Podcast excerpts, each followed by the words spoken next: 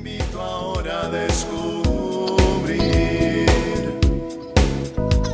Tiene algo nuevo para ti, una propuesta que puedes seguir. Una verdad que compartir, una nueva forma libre de vivir. Un sencillo estilo de servir, el camino hacia la santidad. Hola, qué gusto que nos encontramos en otra cápsula de paz y bien. Invitamos al Espíritu Santo para que nos acompañe en estos minutos de reflexión, de paz, de encuentro con el Señor Jesús. Bueno, pues me encontré una persona y le digo, oye, qué milagro, ya hace mucho que no te veía. Y me dijo, ay padre, ni me diga. Dije, órale, ya cuando vienen esas exclamaciones es porque el morral viene pesado, ¿no? Y, me dice, he tenido un tiempo sumamente difícil, terrible.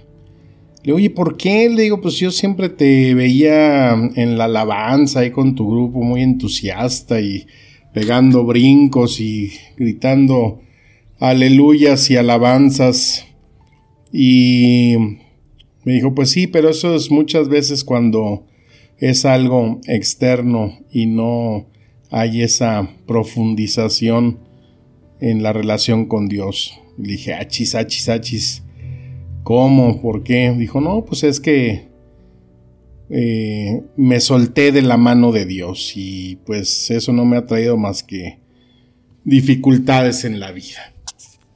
Y me quedé pensando en esa expresión, ya después de que me platicó muchas cosas. Me solté de la mano de Dios.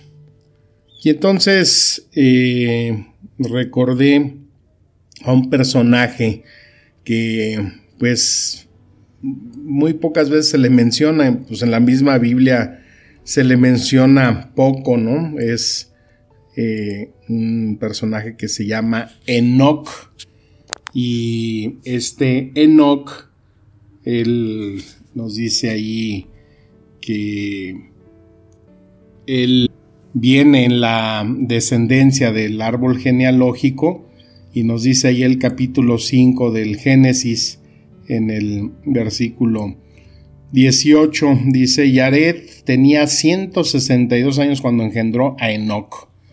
Vivió Yared después de engendrar a Enoch 800 años y engendró hijos e hijas. Y fueron todos los días de Yared 962 años y murió. Enoch tenía 65 años cuando engendró a Matusalén. A lo mejor a Matusalén si lo ubicas, ¿no? Porque a veces está cuando describimos a alguien viejo que decimos, no, hombre, este está más viejo que Matusalén. y luego dice, anduvo Enoch con Dios, viviendo con Dios, después de engendrar a Matusalén 300 años y engendró hijos e hijas. Y fueron todos los días de Enoch 365 años. Enoch anduvo con Dios y desapareció porque Dios se lo llevó. Palabra de Dios, amén. Órale, ¿cómo ves? Al Enoch se lo llevó el Señor.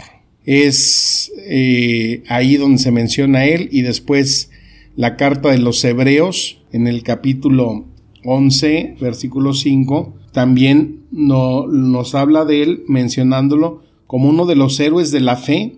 Ese versículo dice, por la fe Enoch fue trasladado para que no viese la muerte y no fue hallado porque Dios le trasladó, pues antes de su traslación recibió el testimonio de que agradaba a Dios.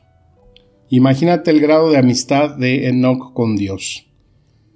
Ese estar con el Señor, ese agradar a Dios, a tal grado que Dios está tan cercano a este Enoch que pues nada más dice desapareció porque Dios se lo llevó.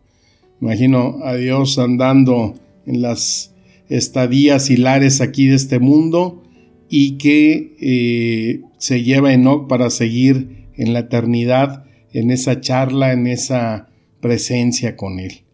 Qué enorme testimonio, qué eh, inmenso héroe de la fe. Y eso pues es consecuencia de estar en esa cercanía de Dios. Cuando nosotros nos soltamos de la mano de Dios, como decía esta persona, pues es ahí cuando vienen nuestros infortunios, cuando eh, pues se nos, la gracia se nos vuelve una desgracia porque nos hemos alejado de ese Dios, por el pecado, por las seducciones, por lo que gustes y mandes. Pero cuando caminamos con esa cercanía de Dios, pues es cuando estamos allí en tratando de imantarnos en, Dios. Es cuando uno, por ejemplo, cuando en la familia, ¿no? Si te pareces mucho a tu papá o a tu mamá cuando dicen, ay, este es igualito a su papá, no muchas veces físicamente, sino a veces en nuestros comportamientos, en nuestros actos, en nuestros modos.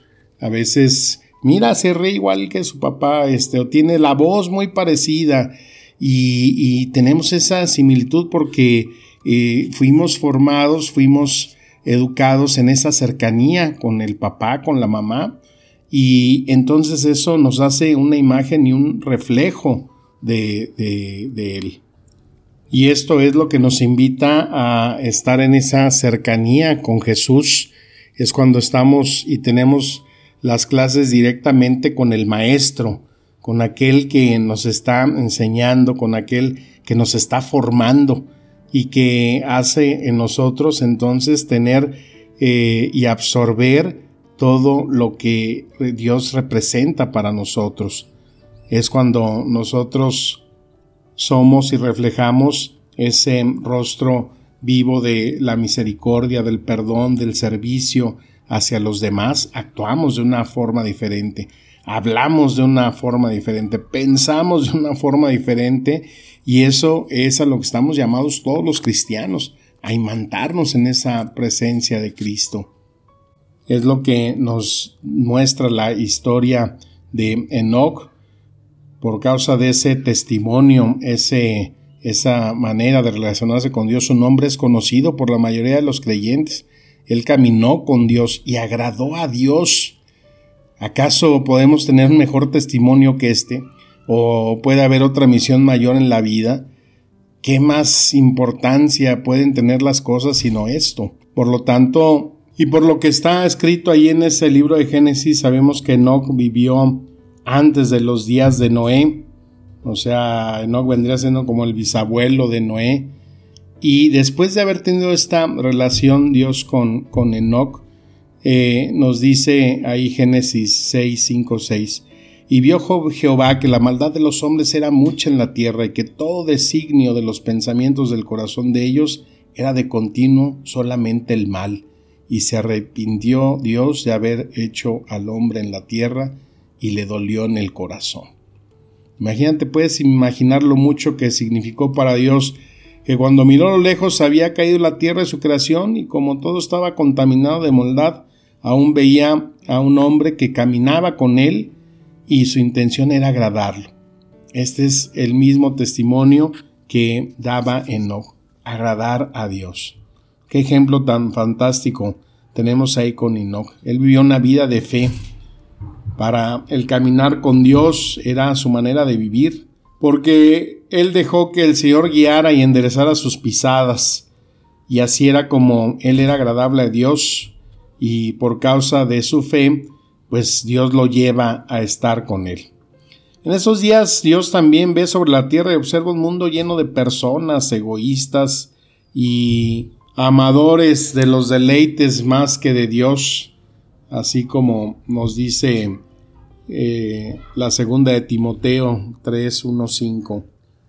Has de saber que en los últimos días sobrevendrán tiempos difíciles, porque los hombres serán amadores de sí mismos y del dinero, jactanciosos, soberbios, maldicientes, desobedientes a sus padres, ingratos, impíos, inhumanos, desleales, calumniadores, incontinentes, despiadados, enemigos de todo lo bueno, traidores, temerarios, hinchados, amadores de los placeres más que de Dios. Tendrán ciertamente apariencia de piedad, mas negando lo que es su fuerza, a esos apártalos de ti. Fíjate, tendrán ciertamente apariencia de piedad. O sea, lo que me decía esta persona, ¿no? A veces esa eh, expresión de alabanza no es más que muchas veces el ego del corazón, porque no nos está llevando a estar en esa cercanía, en ese caminar con Dios. Pero también está ahí lo que dice Filipenses 2.15, en medio de este mundo malo, nosotros también podemos tener el mismo testimonio de que caminamos junto con Dios y le agradamos. ¿Cómo podemos caminar con Dios? ¿Cómo caminamos junto con Dios? ¿Qué significa caminar todos los días con Él? Pues significa que Él es nuestro compañero fiel. Llegamos a conocerlo cuando nos sumergimos en su palabra. Él es a quien recurrimos para toda enseñanza, para nuestro consuelo, nuestra fuerza. Cuando decimos Jehová, roca mía, castillo mío, eres mi libertador, mi fortaleza, en ti confiaré, eres mi escudo, mi fuerza, mi salvación.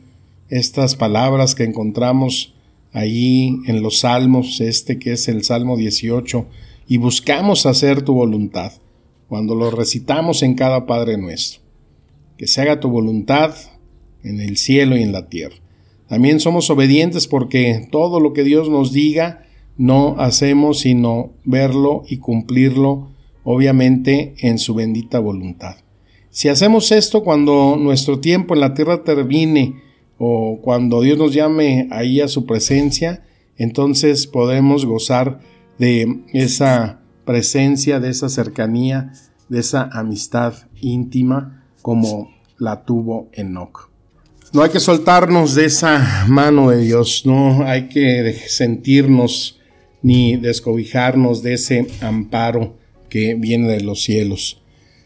Una historia que dice que una persona un día temprano por la mañana se levantó para observar la salida del sol y vio la belleza de la creación de Dios que más allá de una descripción era como ver una gran obra de arte.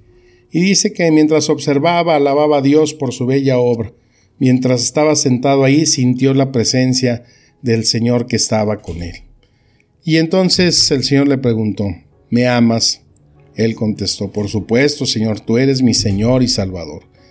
Entonces me preguntó, si estuvieras físicamente incapacitado, ¿me amarías? Y la persona pensó, pues mis brazos, mis piernas, el resto de mi cuerpo, Vi todo mi ser y me pregunté cuántas cosas sería incapaz de hacer. Las cosas que hoy me parecen sencillas y contesté, sería difícil, Señor, pero aún así te amaría. Entonces el Señor le dijo, si estuviera ciego, ¿amarías aún mi creación? ¿Cómo podría amar algo siendo incapaz de verlo? Entonces pensé en toda esa gente invidente en el mundo entero y cuántos de ellos aún aman a Dios y a su creación. Así que contesté, es difícil pensarlo, pero aún así te amaría. El Señor entonces preguntó, si fuese sordo, ¿oirías aún mi palabra? ¿Cómo podría oír algo siendo sordo? Entonces comprendí. Escuchar la palabra de Dios no es meramente usar nuestros oídos, sino nuestros corazones. Contesté, sería difícil, pero aún oír, oiría tu palabra. El Señor entonces le preguntó, si estuvieses mudo, ¿hablarías aún en mi nombre? Pero ¿cómo puedo alabar sin voz? Entonces se me ocurrió que Dios desea que le cantemos desde nuestra alma y corazón, no importa cómo sonamos. Y cuando alabamos a Dios no lo hacemos siempre con un cántico, pero cuando somos perseguidos le damos alabanza a Dios con nuestras palabras de gratitud. Entonces contesté, aunque no pudiera cantarte físicamente, alabaría aún tu nombre. Y el Señor preguntó, ¿en realidad me amas? Con valor y profunda convicción le contesté rotundamente, sí, Señor, te amo porque tú eres el Dios único y verdadero. Pensé que había contestado correctamente, pero Dios preguntó, entonces, ¿por qué pecas? Contesté, porque soy solo un humano y no soy perfecto. Entonces, ¿por qué en tiempos de paz estás tan lejos de mí? ¿Por qué solo en tiempos de angustia oras sinceramente? No hubo respuesta, solo lágrimas. El Señor continuó, ¿por qué solamente cantas en la congregación y en los retiros espirituales? ¿Por qué me buscas solo en tiempos de adoración? ¿Por qué pides cosas tan egoístas? ¿Por qué pides sin tener fe? Las lágrimas continuaron rodando sobre las mejillas de este hombre. ¿Por qué te avergüenzas de mí? ¿Por qué no estás esparciendo las buenas nuevas? ¿Por qué en tiempos de persecución lloras con otros cuando te ofrezco mi hombro para que llores? ¿Por qué pones pretextos cuando te doy la oportunidad de servir en mi nombre? El hombre intentó contestar, pero no hubo respuesta que dar. Eres bendecido con la vida, no te hice para que desperdiciaras este regalo. Te he bendecido con talentos para servirme, pero continúas dándome la espalda. Te he revelado mi palabra, pero no obtienes el conocimiento de ella. Te he hablado, pero tus oídos estaban cerrados. Te he mostrado mis bendiciones, pero tus ojos nunca las vieron. Te he mandado mis siervos, pero permaneciste sentado inmóvil mientras ellos eran rechazados. He oído tus oraciones y las he contestado todas. ¿En verdad me amas? El hombre no podía contestar. ¿Cómo podía hacerlo? Estaba increíblemente apenado. No tuvo excusas. ¿Qué podía decir a esto? Cuando su corazón hubo llorado y las lágrimas habían fluido, dijo, Por favor, perdóname, Señor, soy indigno de ser tu hijo. El Señor contestó, Esa es mi gracia, hijo mío. Entonces el hombre preguntó, ¿por qué continúas perdonándome? ¿Por qué me amas tanto? El Señor le contestó, porque tú eres mi creación, eres mi hijo, nunca te abandonaré. Cuando llores, tendré compasión y lloraré contigo. Cuando estés gozoso, me alegraré contigo. Cuando estés deprimido, te animaré. Cuando caigas, te levantaré. Cuando te sientas cansado, te llevaré sobre mis hombros. Estaré contigo hasta el final de los días y te amaré por siempre. El hombre lloró como nunca lo había hecho en ese momento y pudo darse cuenta cómo había sido frío toda su vida, cómo había podido lastimar a Dios con todo lo que le había hecho. Y le preguntó a Dios, Señor, ¿cuánto me amas? Y el Señor lo estrechó en sus brazos, contempló sus manos que estaban cicatrizadas por los clavos. El hombre se inclinó a los pies de Cristo, su Salvador, y por primera vez oró en verdad. Este tiempo que estamos viviendo de esa Pascua, esa resurrección, de ese vencimiento a la muerte, nos ayude a unirnos más a este Cristo que ha dado su vida por nosotros y que sus palabras nos sigan administrando el espíritu y la vida. Te mando un fuerte abrazo, que tengas un buen inicio de semana, un deseo fraterno de paz y bien. Amén.